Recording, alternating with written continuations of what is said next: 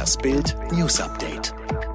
Es ist Mittwoch, der 10. März und das sind die Bild-Top-Meldungen. Rock am Ring und sechs weitere Hammer-Events abgesagt. Suche nach neuem Bundestrainer wird konkret. BioNTech Pfizer liefert der EU im März 4 Millionen Impfstoffdosen mehr. Und wieder versaut uns Corona unseren Festivalsommer. Sieben große Open-Air-Festivals in Deutschland und der Schweiz fallen wegen der andauernden Corona-Pandemie aus. Das teilte das Veranstalternetzwerk Eventim Live mit. Für die Mitarbeiter und Hunderttausende Fans fallen die Konzertevents somit zum zweiten Mal aus. Bereits im Sommer 2020 waren alle Großveranstaltungen gestrichen worden.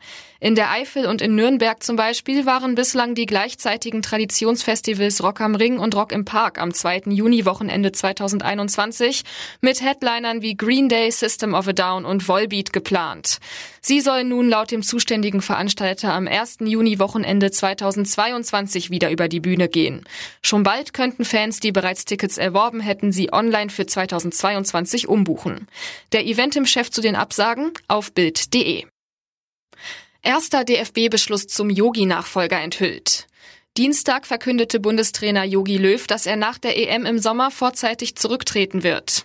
Jetzt gibt es beim DFB den ersten Beschluss zur Nachfolgersuche. Nach Bildinformationen einigte sich das Präsidium darauf, dass der Verband nicht aktiv auf einen Trainer zugehen wird, der noch über den Sommer hinaus einen Vertrag besitzt.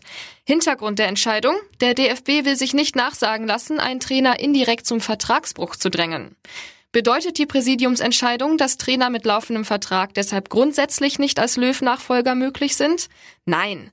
Sollten Trainer und Club von sich aus signalisieren, dass sie offen für Verhandlungen sind, wäre der DFB selbstverständlich bereit für Gespräche. Hansi Flick, nach der Klopp-Absage Wunschkandidat für den Job, müsste also zuerst mit den Bayern-Bossen sprechen, ob sie grundsätzlich bereit wären, ihn zum DFB ziehen zu lassen. Die EU hat sich vier Millionen weitere Dosen des Corona-Impfstoffs von BioNTech gesichert. Wie die EU-Kommission mitteilte, sollen sie in den nächsten zwei Wochen geliefert werden und in Mitgliedsländern mit Corona-Hotspots eingesetzt werden. Die Corona-Pandemie hat die soziale Ungleichheit in Deutschland verschärft. Das geht aus einer aktuellen Studie hervor. Ärmere Menschen waren im ersten Lockdown unter anderem häufiger von Arbeitslosigkeit betroffen und konnten seltener im Homeoffice arbeiten. Unternehmen sind mindestens noch bis Ende April verpflichtet, ihren Beschäftigten Homeoffice wann immer möglich anzubieten. Das Bundeskabinett hat die entsprechende Regelung verlängert. Und falls die Mitarbeiter ins Büro kommen, müssen ihnen Masken bereitgestellt werden.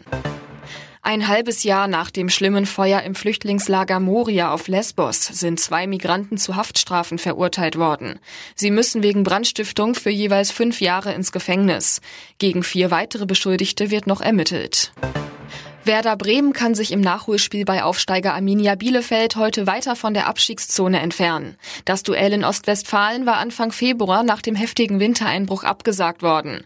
Anstoß heute in Bielefeld ist um 18.30 Uhr.